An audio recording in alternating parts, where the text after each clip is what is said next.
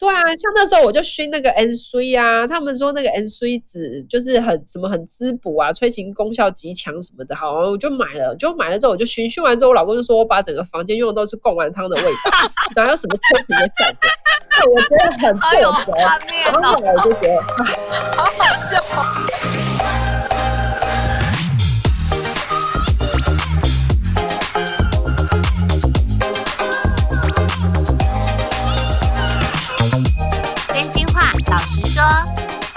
收听真假我也行，我是田姐儿，我是小鱼儿。哎，田姐儿，我知道啊，你每天都一定要点一个香薰熏香的。那你有没有一个香味是你每天都一定要闻到的呢？有哦，这个香味对我非常的重要。早晨睁开眼的第一刻，我就好想要闻到它。哎、哦，我跟你讲，我有曾经想过说，如果我能在咖啡香之中苏醒，到底有多棒？那你可能要跟老公说，先帮你煮好咖啡等你。先泡好，对不对？对，等我醒来是睡美人。哎，对，老公可能要是咖啡师之类的，真的是不是？你呢？你呢？你有没有？我也是咖啡香哎。我早上起来多少还是有点起床气，可是呢，你就是咖啡豆一放下去，然后听到它开始在打咖啡豆的时候，就觉得哦，等一下就可以闻到香味的时候，就觉得嗯，现在心情好像好一点了。然后等到咖啡香飘出来的时候，就觉得哇，心情很美丽，然后就可以开始新的一天，是不是很夸张？哎、欸，很棒哎，一样哎，我们两个都一样，果然是姐妹。是啊，所以呀、啊，所以哎、欸，我想到刚刚在上一集的时候，我们听到说那个植物香氛啊，嗯、对情绪跟身体都有很大的帮助。但其实食物香氛也可以解开情绪压力、欸，哎，真的，只要有那个咖啡香飘出来，瞬间可能在骂小孩很生气，然后突然就 calm down 了，就觉得哦，世界很美好，那个咖啡味好香。然后再把它我怎么有个，我怎么有个画面？你先去骂完小孩，然后骂完之后，一个妈妈去开柜子，然后 头埋在里面，对，然后小孩就心想说：“妈妈怎么了？”说：“等一下，我去吸两口。”对，对，所以呀、啊，我觉得很棒哎。所以，而且啊，我知道说它还可以那个植物的食物的香氛啊，它还可以唤醒很多人对深层的记忆耶。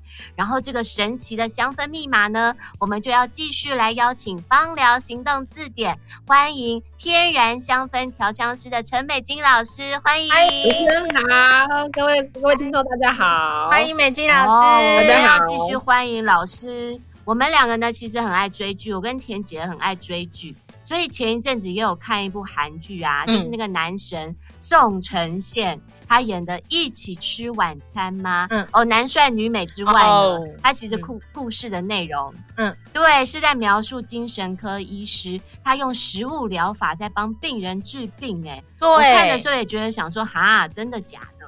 嗯，对不对？对，所以但是呢，因为咖啡让我觉得应该是真的，对不对？对，我也是这么觉得。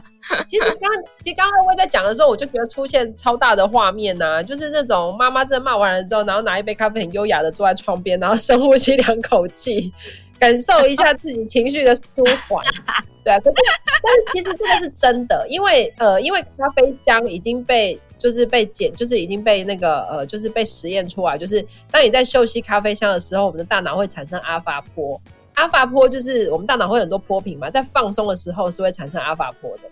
所以其实当我们在喝一杯咖啡，为什么心情会放松？嗯、那早上为什么需要一杯咖啡？因为当我们有阿法波的时候，我们就会觉得一整天是一个舒服的开始，比较不会觉得说很慌乱，或者是一个就是什么事情好像感觉都不太对劲这样子。哦，哎、欸，真的有用哎，代表我们早上这样子苏醒是对的。真的很很棒，哎呀，是那个田田姐儿刚刚说的，就是在咖啡中把你唤醒。哦，对啊，我觉得好幸福哦。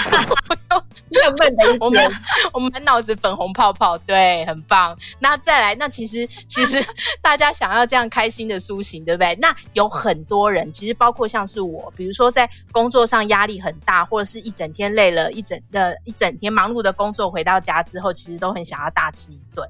我好奇，当其实我们想要吃，比如说麻辣锅啊，或者是这种韩式料理重口味辣炒年糕啊，或是这种寿喜烧这种也是重口味的东西，炸鸡、薯条、啤酒啊这些东西，真的能够解开情绪压力吗？可以啊，你我就很爱吃麻辣锅。你有没有发现，垃圾食物都很容易让心情变好？对啊，为什么？吃的当下心情很好，吃完不是太好啦？当我们吃完会胖，心情不好的时候，一杯珍珠奶茶，一个大鸡排，你就会觉得人生宝宝从地狱直接到了天堂。对，为什么？真的哎，很有用哎。到底是有什么特殊的能量？其实我们，其实我们的大脑里面呢、啊，对于某一些的气味跟食物啊，都会有一种就是吃了之后会产生开心、心快的那种感觉。那这个我觉得跟我们的呃记忆是非常有关系的。就是譬如说，我们可能。呃，从小到大，我们可能就是，譬如说，我们跟朋友一起去放松的时候，我们可能就是在喝珍珠奶茶。那我们的记忆中就有这件事情。所以，当我们心情不好的时候，我们就会去找那种我们在吃什么时候心情是愉快的时候的那个食物。哦，就像说，有些那个有些阿嬷很会煮一碗很好吃的阳春面。嗯、那可能好，假设今天这个阿嬷不在了，那你可能就是想要一种温暖的感觉，你可能去找了一个类似的阳春面吃了之后，你就会有一点那种内心的情感就会。被填饱那一块，你就会那种感觉，我觉得是一种呃对食物，然后对记忆连接起来。像麻辣锅也是啊，麻辣锅其实是因为它里面还有很多呃，就是一些营养成分香料，对，有一些新香料，嗯、它会让我们的情绪真的变得比较提振，所以我们会喜欢吃那个麻辣锅的原因。哦、像我刚刚其实才帮我儿子煮完麻辣锅而已。哇！他们现在正在外面大嗑麻辣锅，他们两个从小不怕辣，很爱吃。我就说，为什么你这么喜欢吃麻辣锅？我说没有人小朋友像你这样的。他就说，他说，嗯、他说重点是那个麻辣锅是以前我们家里面只要聚餐大家都会吃的东西。嗯，所以对他而言，就会觉得大家就是吃麻辣锅就是团聚的感觉。对，所以他很喜欢吃。是，原来如此。说真的，我也是哎、欸。你说到一个重点，突然勾起了我的回忆。好像我爱吃麻辣锅，也是因为我很喜欢大家朋友聚在一起，然后聊天，然后吃锅，然后很热，然后热络的那种感觉。然后你刚说到的那个阳春面，我老公很爱吃阳春面，他就喜欢吃台南的阳春面，嗯、他就说那个是小时候那个奶奶他们煮的那个阳春面都很好吃。所以你、哦、对啊，就是小时候的记忆耶，真的啊，对。因因为那跟文化也有关系呀、啊。如果说你今天你是那个你是那个美国人，你没有吃过阳春面，你跟他说哦，阳春面吃了之后会让你内心觉得澎湃，对，他会跟你起个公虾米，我听不懂。可是如果我跟他说，嗯，对，你刚刚讲说一个哪里的牛，或者是一个什么样子的一个一个一个汉堡，会让你什么？他们的感受跟我们是不一样的。对，哎，真的，小鱼儿说她老公很喜欢吃寿喜烧，心情不好的时候，对，他就是一个在工作很累很忙之后，他就一定要去某一个品牌的寿喜烧，然后大吃他们的牛肉片，然后就说 哦，吃完之后心情超好的。然后，所以因此我就会想说，哎，那这样干脆自己家里来煮啊，就也是就是寿喜烧，然后买很好的牛肉啊，但觉得好像效果不太一样哎、欸，环境不同，对不对？是是，他回味那个环境，对，所以氛围很重要。嗯，那陈老师嘞，老师梅金老师，那你喜欢吃什么食物来疗愈？我好奇了，我会喜欢吃，我喜欢吃麻辣锅，还有泰式料理。然后、哦、讲到这个，对，讲到这，我突然觉得有一件事情要跟大家分享，我觉得非常有趣。就是之前有人去做研究啊，你喜欢吃哪一种味道的东西，表示说你的人格特质里面就有那个那个那个特质。哦、他说喜欢吃辣的人就是很喜欢挑战。嗯，我对，哎，准呢，准呢，准，真的。然后呢，他说喜欢吃酸的人通常都自我感觉比较良好。这时候就说没有没有没有，我喜欢不喜欢，感觉很好，最讨厌酸了。你 马上撇清，马上撇。还有呢？还有呢？有？还有什么？还有什么？然后他说，还有就是喜欢吃甜的啊，就表示说你的内心就是比较有少女心，就是对于甜的食物，就是你比较有那种小朋友的那种赤子之心。然后喜欢吃苦的，有哈。啊，我跟我老公都很爱吃甜的。这时候就要说少女之心就要承认，这少女之心然后就站出来，有有有有有，听完了才说，对，听完了，然后然后喜欢吃苦吃苦味的，比如说你喜欢吃苦瓜有没有？然后就是那种苦味的人，表示说他喜，就是说他的人生已经经历过一些生命中的。过程之后，他觉得已经开始要回甘了，哦、所以通常喜欢吃苦的，他人生一定有经历过大风大浪。而且我就很喜欢吃，也不错。我很喜欢吃苦瓜，然后我很喜欢吃那个什么，人觉得咖啡是苦的，对，对不对？哦、嗯，对，有人觉得咖啡很苦啊，可是我觉得然后那个挂挂彩，你们知道吗？那个国、哦、国语我苦的，超苦，超苦，是很苦。然后还有芥蓝菜啊，他们那种有就是有苦味的菜，我超喜欢。像我上次有个朋友就说，哎，那个什么那个菜啊，我我可以跟你讲，有一个芥蓝菜是不苦的。我就说不苦的我不爱，嗯、我喜欢吃苦的，你喜欢吃苦的。而 且怎么这么好笑啊？因为我觉得那个苦味，你不觉得那种苦味吃在嘴巴里面，你会觉得有很多不同的经验吗？就是那种回忆啊，没有没有经验就不喜欢。小鱼儿最讨厌吃苦瓜，他很讨厌吃甜的，没有超爱吃甜。然后还有还有一个是喜欢吃咸味的，吃咸味的，就是咸的这个味道，就是呃很多就是嗯比较比较呃应该是说改变对他来说，他不是比较不喜欢，他比较喜欢稳定一点的生活，就比较嗯。像吃辣那种，很喜欢去冲啊闯这样子。哎那哎那我有双重哎，我又爱吃辣又爱吃咸哎。我又要有，又要稳定，又要挑战，我疯了！我，你不觉得你常，你不觉得他很纠葛吗？有，我觉得有，我觉得他有一下有哎、欸，一下想冲，然后一下又要稳定，然后一下求安定，然后一下又觉得这样不行，我要接受挑战，我人格在分裂，真的。那我知道了，我以后就要找点苦来吃，吃点吃点苦瓜，喝点咖啡。我就可以苦尽甘来，有回甘，是这样，对对。哦，这样兜起来，我觉得好有趣哦，好有逻辑感哦，我都被疗愈了，怎么这么有趣啊？哎，讲到喜欢的，我现在想要问讨厌的。我跟你讲，我跟小鱼儿两个人都很同样相同的。对，我们在 re 稿当中才发现，我们原来都很讨厌一个味道，就是杏仁味。对，杏仁味好臭哦，我们两个超讨厌的哎。嗯，超级，我知道很多很多人其实都不喜欢。对啊，可是我们想到的却是小时候跟妈妈一起去逛夜市那个美好的回忆，就是它是一个讨厌的味道，可是想到的却是美好的回忆。所以这个美食香氛，它真的能唤醒你深层的记忆吗？对，我跟你讲，其实杏仁味，我觉得你们会讨厌，是因为它其实有喝在嘴巴里面会有一个苦味。没有喝，因为不喝就讨厌，因为闻到味道就讨厌了，连喝都不想喝。真的觉得那味道好奇怪哦。我觉得应该是那个气味，或许你的父母有没有妈妈喜欢那个味道吗？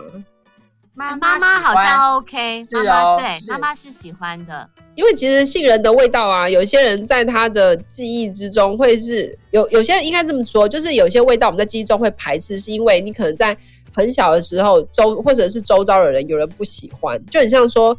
红萝卜好了，嗯，很多那个很多其实小朋友并不见得不喜欢吃红萝卜，通常都是因为妈妈看到红萝卜的时候表现出厌恶的表情，然后小朋友的下意识就会知道说这个不是一个好东西，所以小朋友也跟着讨厌红萝卜。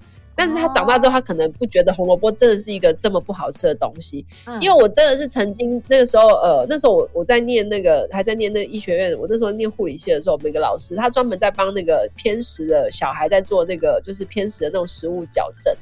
然后呢，他就把那个红萝卜啊，就是把它做到完全看不出来那道食物里面有红萝卜。嗯，他就跟，比如说跟什么马铃薯泥啊，或者是跟那个蛋啊，全部把它和和和和在一起，然后完全看不到有红萝卜这样。就、嗯、后来小朋友就很开心的把那个全部通通都吃完。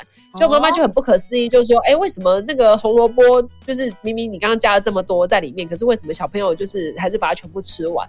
就后来就回溯才发现说，因为那个妈妈自己很讨厌吃红萝卜。然后呢，他就是每次吃红萝卜的时候，他虽然表面上跟小孩说：“来哟，这对眼睛很好哦。”可是他表情很厌恶，然后叫他吃，他自己就是一副死不肯吃的样子。所以小孩其实小孩在潜意识里头就会知道说，这个食物是不是有问题，所以我我是不是就不好，所以我就不吃它。可是当这个食物它被另外一个包装的时候再去吃它，其实小朋友并没有真的讨厌。所以其实我觉得是父母，父母自己很挑食啊。有时候你知道他接受 接受一种现世报，就是小孩子真的会变得很挑食。真的，对所以我们应该要把苦瓜捣一捣，然后和在蛋里。把苦瓜捣一捣，和在蛋里，还有青椒，都是我讨厌的。和一和，然后打在蛋里，看 O 不 OK？对，然后。其实重点是，你如果真的不喜欢吃什么，在小孩子面前真的露露馅了，他们就会跟着也是一样的。我觉得是哎、欸，因为这些 食物都没有出现在我家，什么青椒啊、苦瓜、啊，从来都没有出现过。啊，出现了我就拿去送给我妈妈。真的，我上次帮他订蔬菜箱里面出现这两个东西，他就拿去我妈那边。然后我妈就赚到了。对对对，然后妈妈就跟我讲说：“哎，你妹妹拿了拿了那个苦瓜跟青椒来，这样还有茄子，还有茄子，对，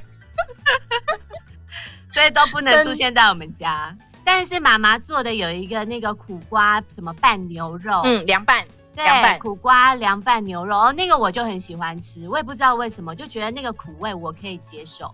它就加上了一下调味料啊什么的，对对，还有香菜，我觉得哎，这个 OK，这个我可以吃。所以我好像也是要挑一些那个料理的方式。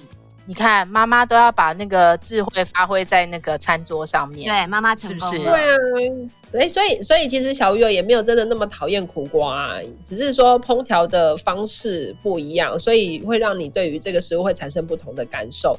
所以其实你真的没有很讨厌它啦，你还是一样也是苦瓜的爱好一族，只是说他穿不同的衣服，你才会看看上他。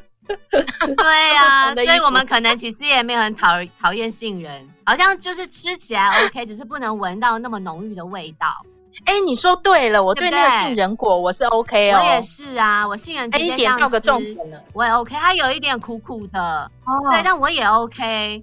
哦，你说那个榛果那些杏仁里头放在里头，我是 OK，我是吃得下去的，我也吃得下去，它不调味我都可以吃。对，所以可能换个衣服就好了。对，有啊，所以其实他们只是因为不，你不喜欢看他们穿穿那种，你喜欢看他们穿比基尼，就这样子而已，这没有很复杂。其实只要改一个方式呈现，你就会爱上他。他穿太多我不喜欢他，我就是要他穿少一点。OK，对，有道理，有道理。哎、欸，聊那么多啊，就其实老呃，这美金老师为什么会那么喜欢在这是美食疗法啊，或者是刚刚说到的香氛疗法上面？其实啊，他有跟我们说，他是在很多年前自己因为罹患了一个罕见的疾病，然后那时候还被医生宣告说他只剩下十年的寿命。天哪，听起来就觉得怎么怎么这么可怕？那个时候到底怎么回事啊？那时候话说二十年前，好久了，就是在那个时候，就是呃，我我就是那时候被，就是常常那时候，因为我还在临床当护理师的时候啊，然后我就常常就是在那个照顾病人，照顾到最后就自己昏倒过去这样，啊、然后病人还要按那个床边，你就说，哎呀，你们护士小姐昏倒了，快点来把她带走这样子，然后然后结果的话，我就常常就是从上班上到一半，然后就直接去楼下挂急诊。那结果后来就是诊断出来，就是一种罕见的免疫系统疾病。那时候我诊断出来的时候，医生说全市全全台湾啊，全台湾不到五十个人有，是一种很罕见的免疫系统的问题。嗯嗯、然后结果后来就后来我就开始吃，一天吃二十颗类固醇了。然后他就告诉我说，因为我我得病的时候那时候是二十岁，他就说。他就告诉我说：“他说如果你就是呃到时候没有没有还是没有治好的话，有可能就是活不过三十这样。啊、所以那时候我就觉得好可怕哦。嗯，对。然后我就觉得说，可是我的个性是那种我就是不服输，因为我觉得我为什么就是要被判定说，哎，如果剩十年，那我就觉得说，好啊，那如果真的是真的剩十年，那我能做的事情有什么？对然后我就把我的人生清单开出来，我就说我要完成叭叭叭叭这些。”然后我就一条一条去完成，就后来我当把所有事情全部通通都完成之后，才发现一件事情，就是我的病就好了。哦，然后我就觉得你也在跟我开玩笑。对，对他可能他可能也是看我觉得我像上一集说的那种不要不进的小孩吧，所以他就觉得说，嗯，你这样挥霍人生是不行的，所以呢，必须让我找点事情做这样子。那我开始去接近生命这么近的这种感觉，你才会知道说，原来。生死其实你就是学会一个，你要把握在当下。那我觉得每个低谷你都是要看到，反正我觉得在谷底你还是看得到一线光嘛。对，就是找到那个光是什么，我觉得还蛮重要。所以你的光就是那个香氛，对不对？你好像因此也接触了香氛这一块，然后结果现在发展的事业很棒。对，那个时候其实最主要是因为呃还在谷底的时候，有有就是呃就是那时候我也结了婚，然后就。不孕症的伴随而来，啊、因为那个时候类固醇吃太多了，嗯、所以其实，嗯、其实这是这是我内心很一个天大的秘密。当时其实是学香氛是为了要催情，然后 怀孕备孕。哦，原来如此，哈。对啊，可是这种事情以前都不敢讲，因为我觉得以前太年轻，讲这种东西觉得好像很没害臊。可是我觉得现在年纪到了，敢讲，把它是 把这个秘密说出来。这个秘密好好说一下，因为可能很多人想要听。因为其实当时我是觉得，因为不孕嘛，然后我讲直白一点，就是那个时候，就是你会觉得说，呃，就是怀，就是就是呃，在。进行夫妻之事，你就会觉得说好像只是为了要生小孩，你就觉得自己很像种猪，你那种感觉，你知道吗？完全没有开心快乐的感觉。嗯、然后，就是每一次的目的就是为了怀孕，然后你就会觉得已经没有那种任何情感的成分在。嗯、然后那时候我我就每次就是对于这种事情，我都觉得很烦，然后我老公也觉得很烦。所以后来我就刚好那时候在在念二技嘛，然后我们那个学校老师就说，哎，如果是这种方式的话，那你你就要不要用香气，然后试着去唤醒你们之间的热情什么之类的。哦、然后我们就说好，那我就试试看。嗯，那就因为这样，然后谁知道就误打误撞之后，我突然觉得，哎，芳疗原来是这么有趣的一个东西。然后从我之后，其实我也忘记说我学那个是为了要催情要怀孕，然后我就很一头栽进去去研究它。结果后来。没想到就是在那个过程之中，我的病自己也调整好了，然后后来反正也顺利的生了两个小孩的。哎、欸，你讲这个让让我想到那个宫廷剧里面很多那个妃子要迷惑皇上的时候，不都是 会点这种熏香吗？对，是那个香吗？是，那个香吗？是那个香吗？什么？什么依兰还是什么香？对，就是依兰啊，嗯、然后广藿香啊这种。可是我可以告诉你们，其实真的没有用，因为没有用，气味我觉得是很个人的，真的没有用。嗯，气味非常个人。嗯，有些人他闻到这味道，他就觉得很想吐啊，他怎么可能就是就是想催吐，不是催情，所以没有用。我觉得还是要选就是另外一半喜欢的味道，我觉得那个会比较有效。哦，选另外一半喜欢的味道哦。哎，你还说到了重点。对啊，像那时候我就熏那个 N C 啊，他们说那个 N C 纸就是很什么很滋补啊，催情功效极强什么的，好，我就买了，就买了之后我就熏，熏完之后我老公就说我把整个房间用的都是贡丸汤的味道，哪有什么催情的效果？我觉得很特别，然后我就觉得，哎，好好笑，真的，因为这个香味原来这么主观，我好心好意的买了 N C 要给你滋补，结果没想到居然你跟他是贡丸汤，我觉得好笑哦，还有。冰淇淋花生卷也是那个 N C 的味道。对呀、啊，那我就然后我就突然发现一件事情，就是那个书上写的啊，嗯、书上写的那种推情，因为他们都是外国人写的居多。其实外国人的香气记忆跟东方人不一样，哦、因为他们不会拿 C 来放在猪血糕、放在贡丸汤啊，他们就是真的就是，哦、嗯，对对，就是拿来真的就是在那种就是拿来做香料，然后可是他们是在那种就是很美好的氛围之下才会去用这种东西呀、啊。哪像我们，对啊，你你刚刚想到就是在那个什么。花生冰淇淋，然后不然就是贡丸汤，不然就是猪血糕。对，这个怎么吹瓶吹得起来？你光想到这些味道，还有挂包，挂包，还 有挂包，怎么都是吃的，真的到底？原来如此，那就是在受孕过程当中，你想到哪个食物，你就叫那个孩子的小名，那个食物好了。谁要叫 N C？那谁要叫 N C 啊？我出现一个叫 N C 这样子，一个，然后一个叫芹菜，对对对。然后如果有老三就叫黑胡椒，真的。老师叫肉桂，完了我打开话匣子。对啊，然后你就可以这个当成那个课程的号召，多棒啊！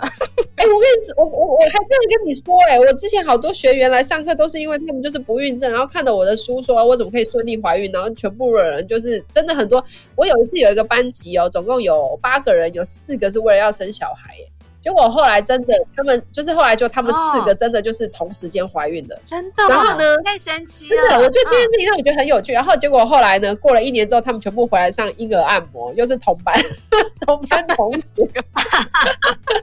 怎么这么妙？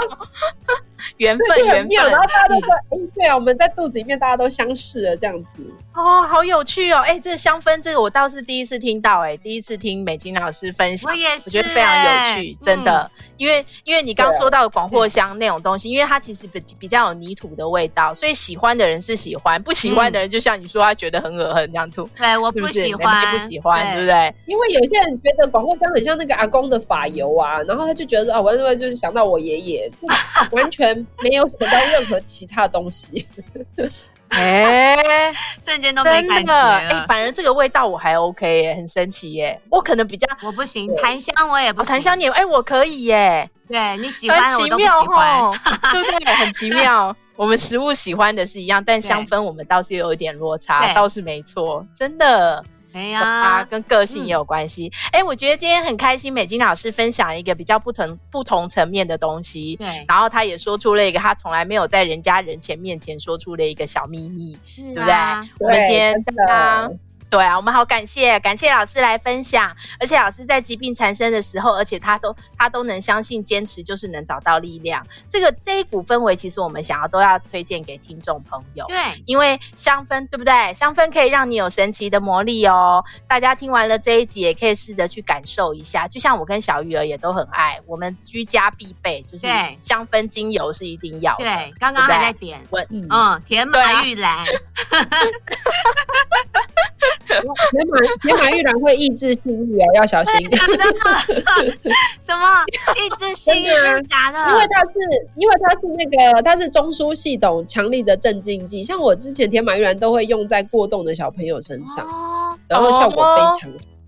你们用在正常的大人身上就有抑制性欲的效果。啊、那甜橙呢？甜橙呢？哎，硬要在那边咨询，是不是？硬要问，问 问问。甜橙它就是放松，他最主要是可以放松啊。所以如果说压力蛮大的，其实用甜橙就还蛮好的。甜橙我觉得它的效果其实就还蛮明确的，就是真的就是一个放松，然后愉快这样子。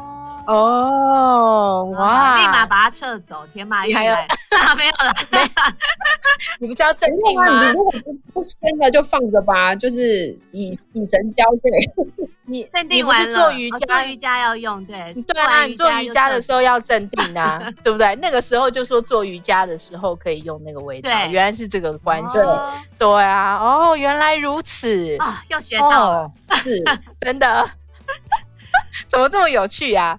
好呀，今天真的学到非常的多，而且闻到什么味道，我们就会带给我们开心还有正能量，对不对？对呀，所以啊，希望大家都能够找到自己喜欢的味道，疗愈自己哦。然后啊，如果你也喜欢我们的节目的话，记得也要帮我们按下关注或是订阅，然后给我们五颗星哦。然后加入我们的 FB 粉丝专业跟追踪 IG，留言告诉我们还想听什么主题，赶快跟我们说。没错，今天呢，谢谢美金老师。